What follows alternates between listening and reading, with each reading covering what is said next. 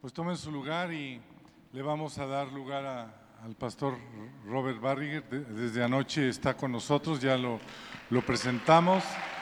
Él está, él está en Lima, Perú, en Camino de Vida, esa es la iglesia donde Dios lo plantó y ha servido más de 30 años ahí, tiene 36 años y le damos la bienvenida. Robert, estás en casa. Amén. Parece que muchos han quedado en el almuerzo. Siempre, siempre para mí es un honor poder ministrar a pastores y siervos y ah, una vez más, gracias por la invitación, gracias por la oportunidad de compartir con ustedes. Lo que voy a hacer ahora es uh, entrar un poco más al fondo, entraremos algunas cosas teológicas, prácticas, para llegar a un tema. Como dice, tengo el honor de pastorear una iglesia en Perú, eh, donde vivo los últimos 36 años. Si uno es lo que come, soy bien peruano, pero también podría ser mexicano. Amén. Que Dios bendiga México. No sé si saben qué privilegio es haber nacido en este país, eh, pero Dios bendiga esta nación. Eh, nunca, nunca escucha un predicador cuando dice Dios está castigando México. Dios no está castigando México, Dios ama México. Amén. Dios ama México lo suficiente que dio su vida por él, por esta nación. Y yo digo, si Dios ama México suficiente para dar su vida, debemos nosotros amarlo suficiente para alcanzarlo por él. Amén. La enseñanza hoy día eh, se llama todo es alabanza. Todo es alabanza. A veces pensamos, alabamos Dios cuando vamos a la iglesia el día domingo, cuando estamos reunidos en conferencias como esto. Este es alabanza. Alabanza es cuando los músicos están y alabamos a Dios. Pero lo que quiero demostrarles hoy día es esto, todo es alabanza. Ahora, eh, para entender esto, le tengo que dar un pequeño trasfondo. Como dije, ahora es más enseñanza. Hay muchos pastores que eh, fascinan con eh, predicar, o muchos pastores se hablan de ser apóstoles, profetas, evangelistas, maestros, pastores. Ahí está los, el quinto play ministerio en el mano, el apóstol, tu dedo gordo que toca todos los ministerios, el profeta que señala, el evangelista, su dedo más largo de su mano, siempre quieren alcanzar más, el pastor, donde pone el anillo de boda, porque está casado con la iglesia. Pero a mí me gustan los maestros, porque son los que entra el oído y lo limpian. Y hoy día voy a ser más maestro porque eh, cuando hay una buena enseñanza es ahí cuando muchos dicen, ah, esto es lo que quiere decir, ah, ahora entiendo. Y cuando hay estos momentos que, ah, ahora entiendo, avanzamos. Uno de mis libros favoritos de toda la Biblia, no lo voy a enseñar ahora, es el libro de Apocalipsis. Tengo años, años enseñando Apocalipsis en seminarios. He escrito mi- mis primeros libros fueron sobre este libro de Apocalipsis y son libros de estudios y libros de preparación, pero yo amo el libro de Apocalipsis porque uno, no es un libro de los últimos días, incluye los últimos días. La Biblia cuando dice Apocalipsis apolíptico viene de dos palabras griego, apo, velo, líptico, quitar, y Apocalipsis literalmente quiere decir quita el velo. quita el velo.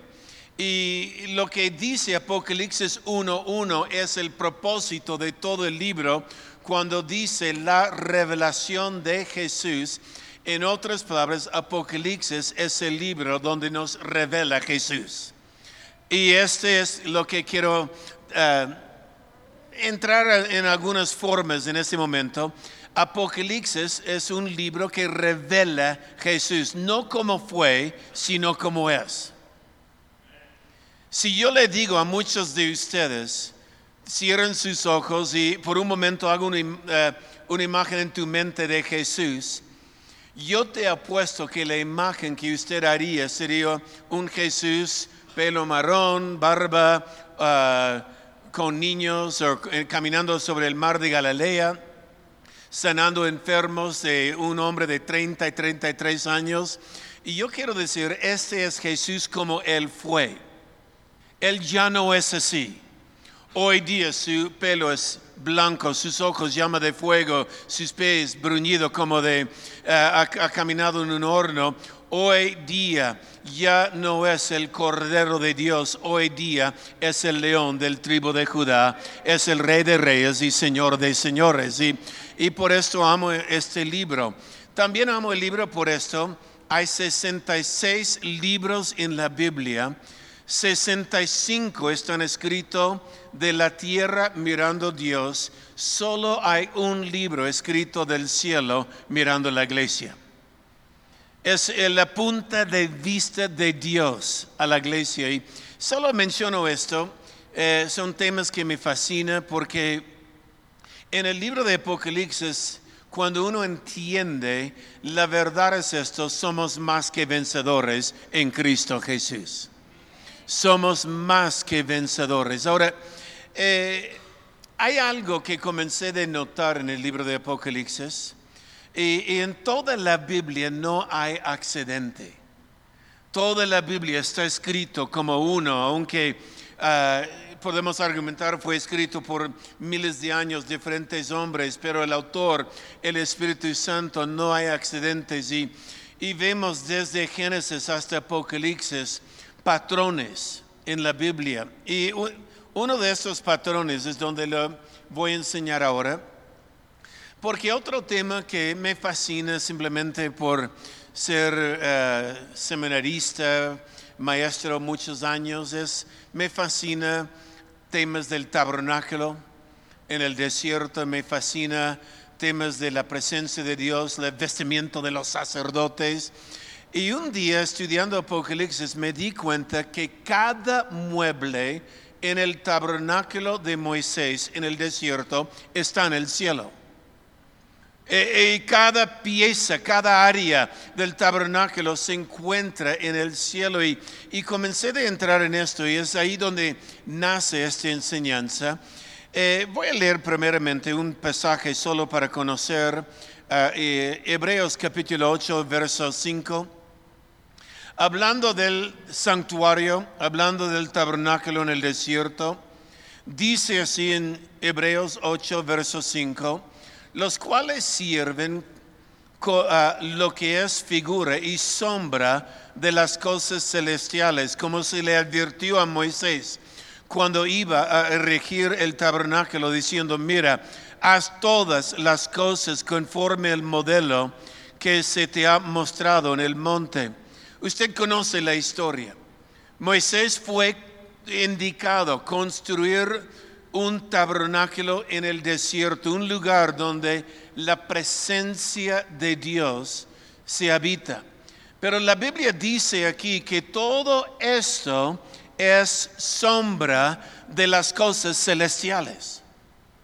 Todo en el tabernáculo es sombra de lo que vemos en el cielo. Y, por esto Moisés no pudo variar. Cuando él construyó el tabernáculo en el desierto, tenía que hacerlo tal cual como Dios le dijo. No podría, no, no cabe lugar por a mí me parece. No había lugar porque por decir Dios dijo hazlo de esa forma, pero yo prefiero de esto. Tenía que hacerlo tal cual como Dios ordenó. Usted conoce la historia, porque Dios dijo a Moisés, si construye el tabernáculo según el modelo, yo ahí estaré, contestaré con fuego, ahí mi presencia estará en este lugar. Y la Biblia dice, Moisés lo hizo tal como Dios lo dijo. Eh, y, es interesante porque hay piezas en el tabernáculo, humanamente hablando, no hace sentido. Por ejemplo, fue indicado usar madera acacia. La madera acacia es una madera torcida, es una madera complicada de trabajar. Un, un carpintero no le gusta trabajar con acacia porque le hace recto y se tuerce. Pero la madera acacia representa la humanidad. ¿Y cuánto sabe? A veces nuestra vida es torcida. Pero es la obra del ministerio hacerlo recto y útil para Dios. Esto es donde voy. Pero quede conmigo por unos minutos de enseñanza y ya se, queda simpática el final, ¿ok? Ahora, este es, como dice, un modelo de las cosas celestiales. Como ya le dije, todo el tabernáculo también vemos en el cielo todos los muebles, cada pieza del tabernáculo, vemos en el cielo. Eh, Moisés lo hizo como Dios dijo y Dios ahí contestó con fuego y la presencia de Dios estaba ahí. Ahora, eh, vamos a, yo tengo una foto del tabernáculo y quiero que me lo pongan ahora. Esta foto del típico tabernáculo en el desierto, mientras que le van colocando esta foto, eh, se va a dar cuenta de un par de cosas. Ahora, la primera cosa, como, mientras que van poniendo el foto, recuerda el, título, Todo es alabanza. Todo es alabanza. Todo. Repite conmigo, todo es alabanza. Todo es alabanza. No solo cuando venimos a la iglesia a alabar a Dios, todo es alabanza. Y le menciona porque al ver el tabernáculo, y ese es uno de los fotos ah, que a mí me gusta del tabernáculo, eh, la primera cosa que uno vea cuando ve el tabernáculo, eh, lo, lo principal es esto, Dios está en medio de su pueblo. Y eso es lo principal. Dios siempre quiere estar en el centro de su pueblo. Siempre anhela estar en medio de su pueblo. Y es lo que uno nota. La presencia de Dios fue en esta columna de fuego que vino sobre el lugar santísimo en el tabernáculo. Y era ahí la presencia de Dios. Pero cada pieza del tabernáculo, nada fue accidente, ni la posesión. Por este lado del tabernáculo estaban los levitas, por el otro lado eran los, los de Coat. Por este lado vivía en su tienda Moisés y, y Aarón y, y su familia, y luego los doce tribus de Israel se acampaba por diferentes lugares en el tabernáculo. Ahora, es interesante porque Dios siempre quiere estar en medio de su pueblo. Qué triste es cuando aprendemos a hacer las cosas en la iglesia sin la presencia de Dios. E, y es fácil, podemos hacer la vida sin Dios, podemos ya eh, por rutina, por manera de vivir, hacerlo sin pensar en Dios, simplemente ya eh, en una forma automática. Pero yo no quiero estar satisfecho de la vida sin la presencia de Dios en mi vida. Amén. Él siempre quería estar en medio de su pueblo. Y le voy a hacer un pequeño paréntesis aquí. ¿Cuánto se da cuenta que el mundo está media loca? Uno mira el mundo y es como, de repente mañana voy a hablar más de esto, pero el, el mundo se ha vuelto de cabeza, las temas y eh, lo que hay en el mundo está media loca. Pero mi Biblia dice cuando David, que era un adorador, que amaba la presencia de Dios, David, que decía, mejor es un día en sus atrios que mil fuera de ella, David que decía, yo me alegré con los que me decían, a la casa de Dios iremos, David, eh, la Biblia dice, cuando había un espíritu de locura en el, en el palacio, cuando David entró y alabó a Dios, el espíritu de locura se fue. Lo que necesitamos hoy día es más adoración y menos protestas. Amén. Las protestas no cambian el gobierno, pero la adoración quita el espíritu de locura. Y si hubiera una adoración real en la iglesia, porque cuando adoramos Dios, ahí se va el espíritu de locura que estaba en el, rey Saúl. Ahora, eh, en el tabernáculo, como dice, más que todo lo que uno ve ahí es que Dios quería estar en medio de su pueblo. Número uno, quería estar en medio. Cuando Dios los sacó de Egipto, no los sacó para llevar a la tierra prometida. Primeramente Dios los sacó para llevar el pueblo a Él mismo, al monte el monte donde la zarza ardía, donde Moisés encontró dioses, donde Moisés llevó el pueblo, porque en este monte era la presencia de Dios y Dios sacó el pueblo de Egipto para que pudiera estar con él en, este caminar. Ahora, eh, eh, cuando uno mira el tabernáculo, solo quiero mostrar, porque el tabernáculo no solo eh, está en el cielo, el tabernáculo revela a Jesús. Cada parte, cada cosa revela a Jesús. Todo el tabernáculo revela a Jesús. La puerta que entra por aquí, había una sola puerta. Jesús dijo, yo soy la puerta. ¿Ok? Él es la puerta. El primer mueble que uno entra es el altar. Volveré ahí en un momento. Del altar pasamos al lavadero, donde los sacerdotes lavaban y, cuidaban sus manos y de ahí entraba en lo que es la parte de lo que se ve como carpa, el, lugar de la presencia de Dios. Dos habitaciones. La primera habitación, el lugar santo. El segundo, el lugar santísimo. Si han estudiado esto, no, estoy dando gran revelación, solo quiero mostrar un par de cosas. La Biblia dice, el primer lugar cuando uno entra por la puerta es el altar. La primera cosa que uno encuentra al entrar al tabernáculo es el altar. El altar es un lugar feo. El altar es un lugar de sangre, es un lugar de muerte.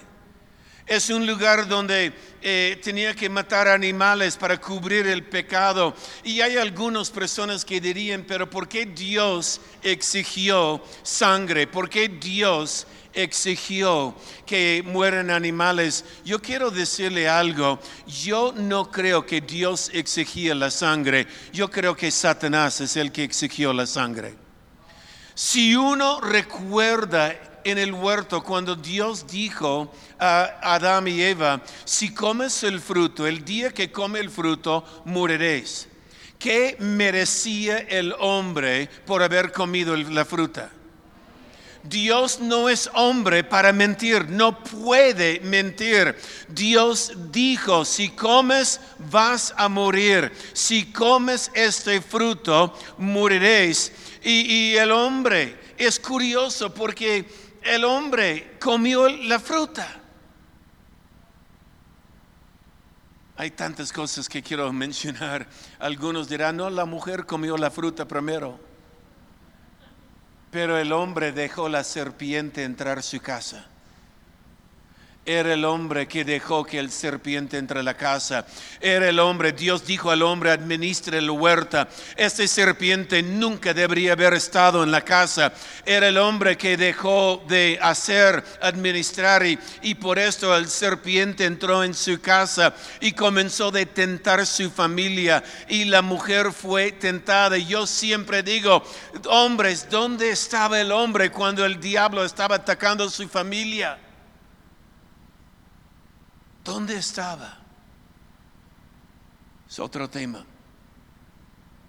Regreso a esto. Cuando Dios dijo, si comes la fruta moriréis, el diablo estaba ahí y escuchó. Y cuando el hombre comió la fruta, el diablo dijo, ahora Dios, tienes que cumplir tu palabra. Tú no puedes mentir, tienes que cumplir tu palabra. Y Dios ahí, eh, Dios número uno es justo, pero más de justo, Dios es amor. Dios es amor y, y la palabra que cuando yo digo Dios es amor. Eh, Solo este dicho, Dios es amor, demuestra la existencia de la Santa Trinidad. Solo el frase Dios es amor prueba que existe el Padre, el Hijo el Espíritu Santo, la Santa Trinidad. ¿Por qué? Porque el amor nunca puede andar solo. El amor siempre, la expresión de amor es dar.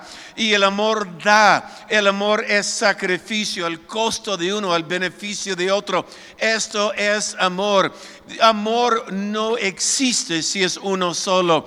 Y Dios no solo fue amor en el, en el principio, Dios es amor por la eternidad. Había un amor entre el Padre, el Hijo y el Espíritu Santo.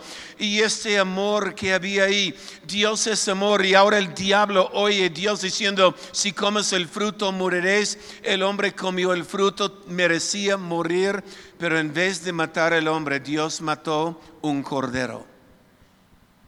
Y vistió el hombre con el cordero. Yo, puedo imaginar el diablo diciendo que este cubre, pero tú eres un Dios justo, ojo por ojo, diente por diente. Y este animal no vale el precio de un hombre, porque este hombre fue creado en tu imagen y tu semejanza. La única forma que el hombre puede ser perdonado es que tiene que ver un hombre perfecto que muere en su lugar. Y este es Jesucristo. Ahora le menciona porque sangre, el diablo decía, no, este hombre pecó, tiene que derramar sangre, este pecó, tiene que derramar sangre. Por esto el primer lugar cuando uno entraba al tabernáculo era el altar. El altar es un lugar de sacrificio, el, el altar es un lugar de sangre. Quiero leer dos versos porque obviamente en el Nuevo Testamento Jesucristo vino una vez y para siempre. Ya no hay sacrificio de sangre. Él derramó su sangre una vez y por la eternidad. Ya no existe más. Pero igual el tabernáculo como modelo sigue funcionando. En el libro de Hebreos capítulo 13 y el verso 15, otro pasaje bien conocido, donde dice, así que ofrezcamos siempre a Dios por medio de él sacrificio de alabanza. Hoy día no ofrecemos animales, pero hoy día ofrecemos sacrificio de alabanza. Quédese conmigo porque en un momento va a entender dónde estoy yendo. Ok, todo es alabanza. Todo es alabanza. En el libro de Apocalipsis, Apocalipsis capítulo 11, verso 1 dice, entonces me fue dada una caña semejante a una vara de medir y se me dijo, levántate y mide el templo de Dios y el altar. Mira lo que Dios dijo a Juan.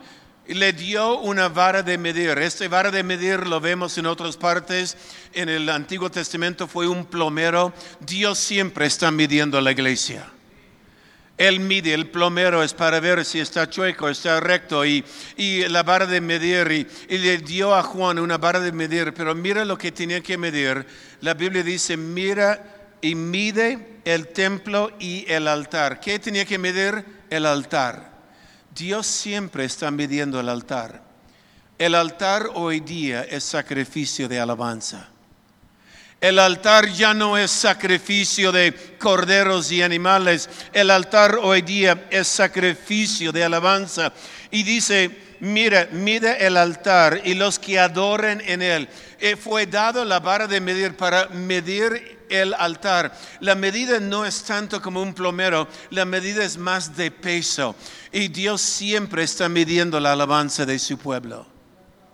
Siempre está ahí midiendo. Ahora, para ir donde estoy yendo, el diseño, si me vuelvo a poner el tabernáculo, el diseño del tabernáculo en el desierto, como dije, eh, comenzó con el altar, un lugar de muerte, un lugar de sacrificio, pero el siguiente lugar es el lavadero. La Biblia dice, es por su palabra, somos limpios, lavados por la palabra de Dios. Y, este lavadero es donde los sacerdotes tenían que lavar, representa también el bautismo. Pero luego uno entraba en el lugar santo y en el lugar santo servía Dios. Había un candelabro de oro, había un uh, panadero para el pan, mostrador de pan, había un incensario de oro.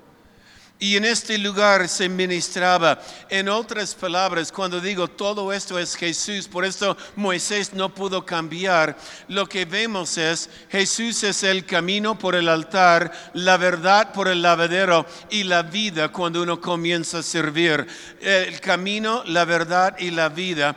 Decimos otra manera de decirlo cuando yo digo en haciendo iglesia, en los trabajos que hacemos, ¿por qué existe la iglesia?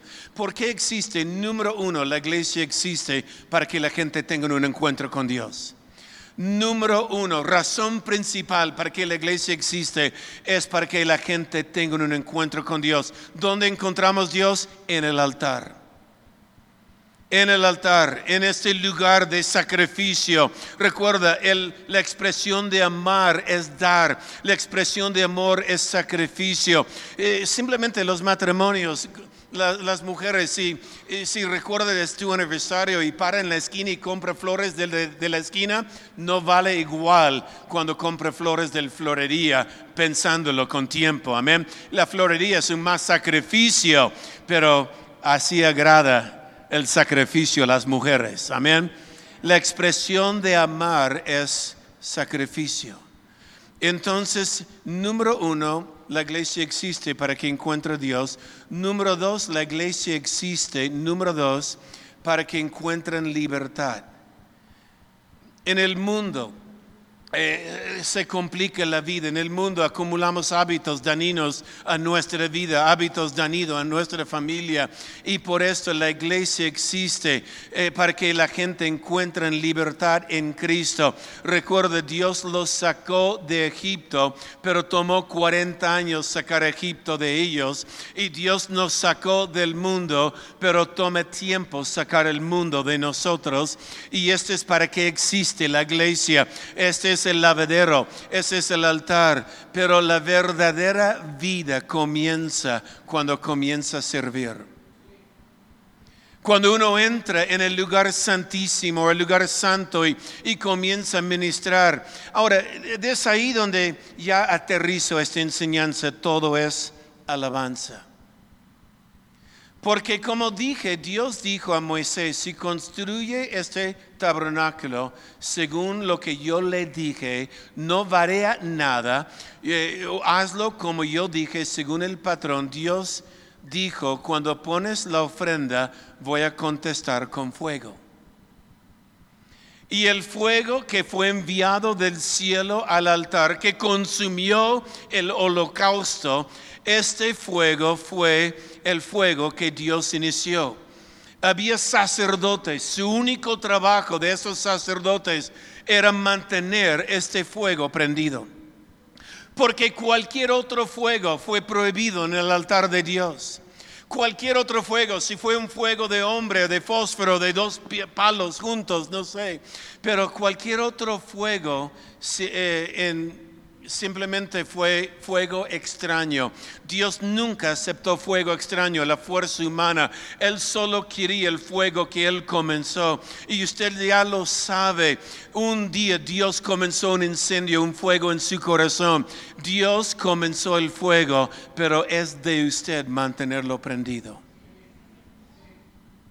Había sacerdotes estos sacerdotes comenzaron de estudiar a los 25 años. Y por cinco años estudiaron en su oficio para ser sacerdote. Cinco años de estudios. Ahora, yo me imagino como ya veo en los seminarios bíblicos y, y los jóvenes cuando en seminarios comienzan a soñar del futuro, ¿qué va a ser tú? Ay, yo voy a ser pastor. ¿Y tú qué vas a ser? Ay, yo voy a ser evangelista. ¿Y tú qué vas a ser? No, yo voy a ser misionero. Y, y uno comienza a soñar y, ya se ponen de acuerdo, que cuando yo soy misionero, yo vengo a visitar tu iglesia, apóyame en la obra. Y cuando yo soy evangelista, ya vendré a tu iglesia. Cuando yo soy pastor, los invito. Y así son los jóvenes. Pueden imaginar en el tiempo del tabernáculo, cuando los chicos estudian cinco años, cinco años, y le dicen a ti que te toca. Ay, yo puedo poner el aceite dorado en el candelabro.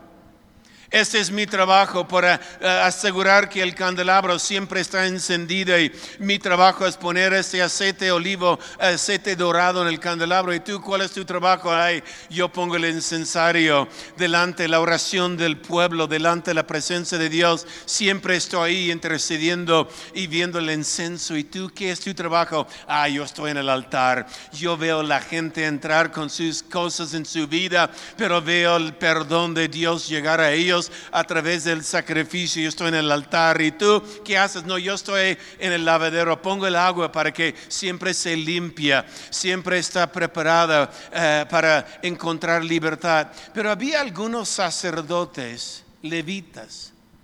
¿Y tú qué te toca? A mí cortar leña. ¿Cortar leña? Sí. Cortar leña, porque este fuego que comenzó por Dios no puede apagar. Y el trabajo que a mí me asignaron es cortar leña. Puede imaginar este levito, algunos están en la presencia de Dios, algunos están con el incenso, con el pueblo, pero hay un sacerdote cortando leña, cortando leña, cortando leña, cortando leña, un levita. Y cuando le pregunta él qué está haciendo, eh, él va a decir cortando leña, no, estoy alabando a Dios, porque el incendio, el fuego de Dios nunca va a apagar mientras que estoy cortando leña. Esa es mi alabanza, cortar leña. Había otros sacerdotes, los de Coat. Los de Coat, su único trabajo de ellos, porque este lugar, el tabernáculo, se movía no era estático, se movía y cuando Dios se movía ya no había opción, tenía que levantar la casa. Algunos decían, no, pero me gusta este lugar, estoy bien aquí, pero Dios decía, no, estoy moviendo, sígueme, sígueme, sígueme. Y los de Coa, cuando despertaron en la mañana, mientras que todo el mundo agarraban y empacaban sus cosas, los de Coa encargaron llevar el tabernáculo. Y puede imaginar algunos de esos sacerdotes que estudiaron cinco años cargando palos del tabernáculo, cargando la tela del tabernáculo y le pregunta qué está haciendo cargando palos después de cinco años de estudio. No, estoy alabando a Dios porque todo es alabanza. En otras palabras, le vuelvo a decir lo que mencioné anoche, cuando hay personas que vienen y le dicen, ¿qué está haciendo? Limpiando la iglesia. No, estás alabando a Dios para que la casa de Dios esté limpio. Amén. O cuando vengan, ¿qué está haciendo? Eh, eh, eh, ahí en la cafetería, estoy preparando café. No, no, no, es todo alabanza, porque estoy sirviendo el pueblo que viene a alabar a Dios. ¿Y, ¿Y qué hace? No, estoy en el jardín cuidando las plantas. No, no, no, no, todo es alabanza. Este es mi alabanza a Dios. Es que a veces miramos lo que hacemos y decimos, eh, no, lo único que yo hago es arreglo las sillas, pongo las sobres en la silla, yo ayuda de vez en cuando eh, recoger la ofrenda, estoy parado detrás de una cámara y estoy con sonido, nadie me vea. No, no, no, no, estamos alabando a Dios, amén. Estamos alabando a Dios, porque sin ellos hay personas en su casa que no estaría viendo, sin los de sonido aprendiendo esta nueva consola que tiene. Y gracias a Dios por nuevas consolas, amén. Porque los viejos consolas ya pasaron su uso. Ahora tenemos una nueva consola, hay que aprender a usarlo. ¿Qué está haciendo? Alabando a Dios. Es alabanza a Dios. Todo lo que hacemos es alabanza. cuando está sirviendo a esta persona en la calle, cuando está atendiendo a su vecino, cuando está ayudando a esta persona que nadie vea. ¿Qué está haciendo? Estoy alabando a Dios porque todo es alabanza. Había un hombre, se llama este hombre Bezleel. Ahora puedo solo imaginar su juventud, pero creció en Egipto con el pueblo judío hebreo. Y este hombre, probablemente estoy pensándolo nomás, mientras que mami y papi hacían ladrillos por los egipcios siendo esclavos, este niño jugaba en el barro y comenzó de hacer figurines. Y la gente decía, mire el talento de este muchacho. Mire el talento, este figurín parece real, tiene talento y después de repente tomó una madera y comenzó de, hacer una escultura y, y, terminando la escultura la gente dice, hoy niño, tiene mucho talento, mire lo que acaba de hacer, este figurín no es normal, tienes un talento que Dios le ha dado, es un talento maravilloso. Y probablemente de ahí comenzaron a decir, mira, ¿por qué no andas y estudias más y, aprendes algunas cosas? Y, llegó un momento que Bezleel, ahora de joven, o joven adulto probablemente, llega un momento este Moisés. Bezleel ya es un artesano, es un artista tiene un talento en sus manos de hacer figurines que parecen tan real, animales y hombres y, cosas tan, pero tan reales. Y, y ahí es su talento en sus manos. Y llega Moisés y ahora Moisés anuncia al pueblo hebreo, vamos. Dios nos está llevando, ahora somos pueblo suyo nos va a llevar a una tierra prometida, sígueme. Y va llegando y llega, cruza el mar rojo, vea el milagro, vea lo que Dios hace. Ahí está Bezleel emocionado. Ay, qué hermoso, una nación nueva donde podemos adorar Dios, el Dios real, no estos dioses de los egipcios, el Dios real. Y un día Moisés dice, espérame aquí, sube el monte y en el monte Dios le da a Moisés los diez mandamientos. Y Moisés baja, ahí está Bezleel esperando, porque los diez mandamientos no es simplemente ley, los diez mandamientos es la constitución de una nación recién nacida, la constitución como si Dios, como Él haría si Él fuera el rey de esta nación. Y, y va bajando Moisés y Bezleel, ahí está escuchando y comienza a leer Moisés la ley que Dios da y llega solo al segundo mandamiento. No harás imágenes semejante a hombres. Y yo me imagino Bezleel diciendo, ah, ah, ¿ahora qué? Es lo que hago. Es lo que estudié toda mi vida. Este es mi talento. Yo hago figurines de animales y de hombres y esto es lo que yo sé que hacer. Y ahora Dios está prohibiendo la figura de un hombre, la figura de un animal. No hagas imágenes. Yo me imagino a Bezleel sentado diciendo, ahora qué voy a hacer? ¿Qué me toca? Pero Dios había hablado con Moisés y Dios dijo, Moisés, yo he puesto un espíritu sabio en Bezleel, llámalo, porque él va a hacer una obra más. Esta obra que va a ser Bezleel va a ser una obra maestra va a ser una obra que yo mismo he puesto talento en su mano para esto. Y, puede imaginar Bezleel cuando le dice, le da el encargo a Moisés, Moisés le dice, Bezleel, hay un mueble más, hay algo más que va a hacer. Y este incluye algunos figurines.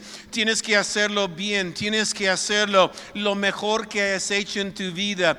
Y yo me imagino Bezleel diciendo, sí, yo sé, Dios ha puesto ese espíritu en mi corazón. Yo sé el modelo, yo sé lo que Dios quiere. Y él comienza a trabajar. Yo creo que lo haría extra lento, porque es la última. Comienza a pulir la madera. Comienza a lijar y medir y, medir y medir y lijar y, y cuando la madera está hecha ya le hace un molde y pone sobre este molde el barro y comienza echa primeramente un metal barato para hacer el molde y luego eh, comienza a pulir esto y ahora usa el molde que ha perfeccionado para poner algo de oro en esto y cada detalle, sus dedos deben estar picando.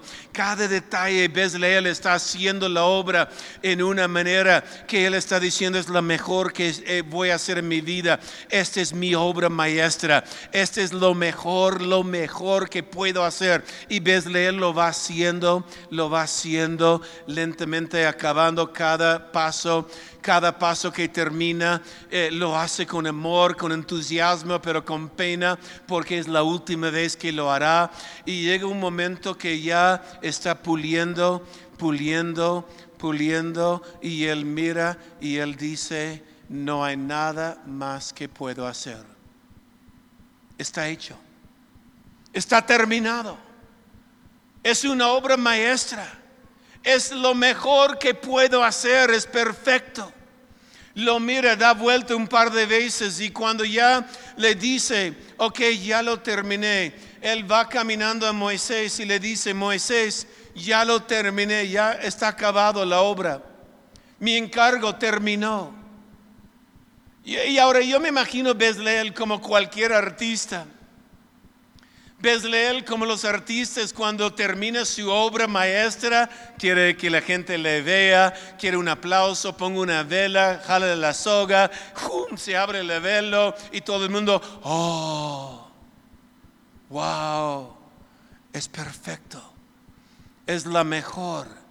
Mejor es imposible hacer. Y yo me imagino Bezleel cuando va a haber el desvelo, cuando va a haber el momento de quitar el velo para que el pueblo vea. Y Moisés lo mira y lo mira y dice, sí, está perfecto. Y Bezleel, ¿y cuando va a revelarlo al pueblo? Y Moisés dice, no, esto el pueblo no va a ver. Porque lo que hizo Bezleel fue el arca del pacto. Lo que hizo Bezleel fue puesto detrás de un velo, donde un hombre pudo entrar una sola vez al año a ver. No fue para los hombres, fue para Dios.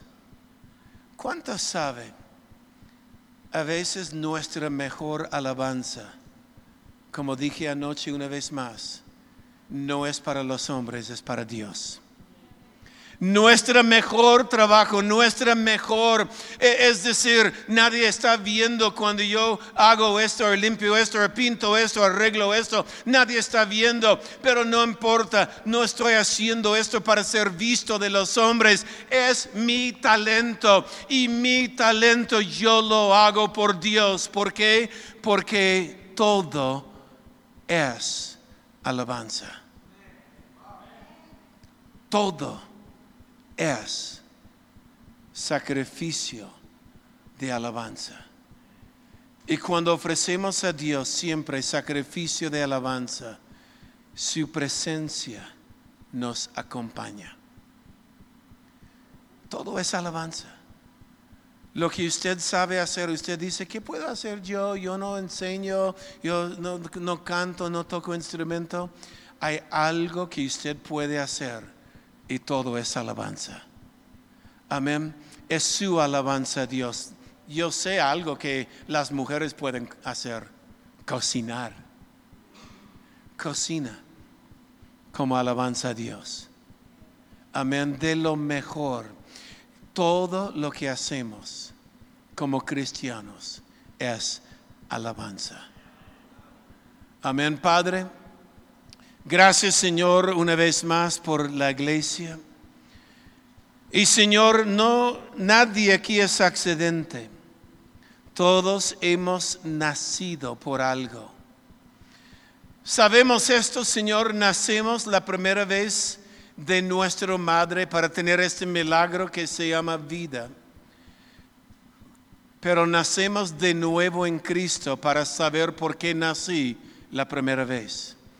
Señor, tú me has hecho. Y hay un propósito con nuestras vidas. Y yo quiero que mi vida sea un alabanza a Dios. En el nombre de Jesús. Amén. Que Dios les bendiga.